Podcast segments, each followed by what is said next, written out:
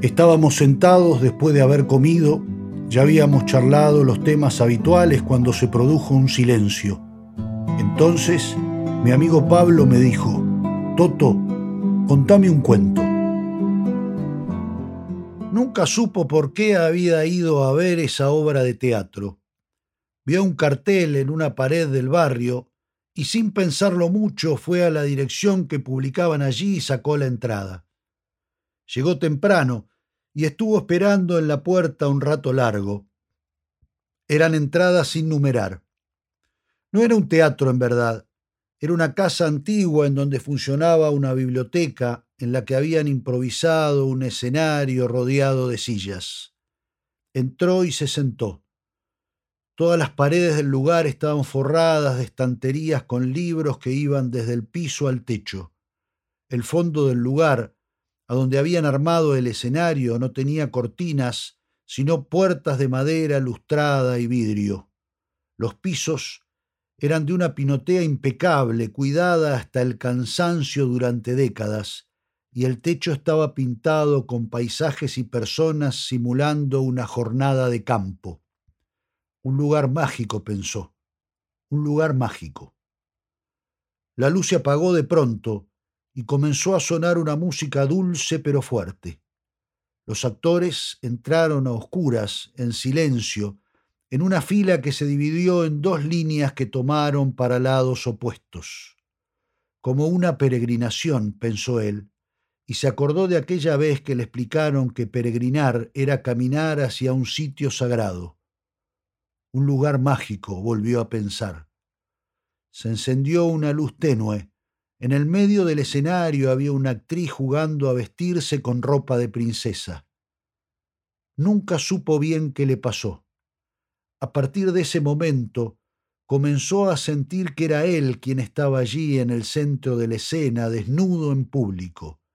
Lo que iba viendo en cada acto, lo que iba escuchando en cada canción, lo que iba observando en cada gesto era un trozo de su alma puesto al descubierto.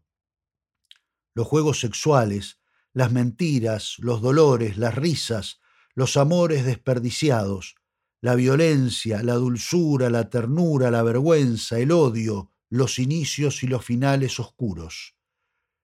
Era como si de golpe le hubieran desparramado sobre una mesa todas aquellas cartas que tenía desde su adolescencia escondidas en el fondo de un armario. ¿Cómo las encontraron? se preguntaba mientras sentía cómo se le oprimía el pecho. Miraba hacia adelante sin poder girar su cabeza, porque le parecía, no, no le parecía, estaba seguro de que todos lo observaban. Estaba seguro de que, de golpe, el público de esa obra hecha en un teatro que era una biblioteca y no un teatro, había dejado de ver la obra para mirarlo a él. Tragó saliva, respiró hondo y vio que los focos seguían en su lugar. Se palpó las piernas y descubrió que estaba vestido. Se quedó sin moverse hasta que escuchó un aplauso fuerte y continuo. Terminó, se dijo para sí mismo, y se escabulló entre las sillas del fondo tratando de irse lo más pronto posible. Todo el viaje de vuelta a su casa trató de explicarse a sí mismo qué había pasado, qué había sentido. Las imágenes más oscuras, privadas, ocultas de su adolescencia habían retornado a su consciente y ahora le bailaban alrededor de su cabeza todo el tiempo había hecho lo imposible para olvidarse de esos dolores, de esas vergüenzas, de esos abusos, de esa sensación horrible de soledad, del enojo que le había provocado el haber estado tan solo cuando era tan chico. Le volvían a la cabeza viejas preguntas que suponía enterradas en lo más profundo de su ser. ¿Por qué nadie me quiere? ¿Por qué nadie me cuida? ¿Por qué nadie me abraza? cuánto duran el frío, el hambre y la tristeza. De pronto retornó a su memoria lo que había sentido cuando entró a ese teatro que no era un teatro. Este es un lugar mágico. Sin saber por qué, una semana más tarde, hacía otra vez la cola para entrar a ese teatro que no era un teatro. Me voy a sentar en la última fila, pensó, mientras esperaba para entrar por temor a volver a quedar desnudo en el medio de la escena. Sin embargo, cuando vio la primera silla del medio del salón, supo que ese debía ser su lugar. Una extraña sensación de valentía le llenó de calor el cuerpo. A lo largo de la obra fue poniendo en cada detalle de cada escena los detalles de su historia que eran idénticos. Comenzó a sentir que esos dolores, esas vergüenzas, esos enojos, esos abusos, esa soledad, esos miedos, esos llantos, esos amores perdidos eran redimidos por las canciones, los textos y las interpretaciones de cada uno de los que actuaban.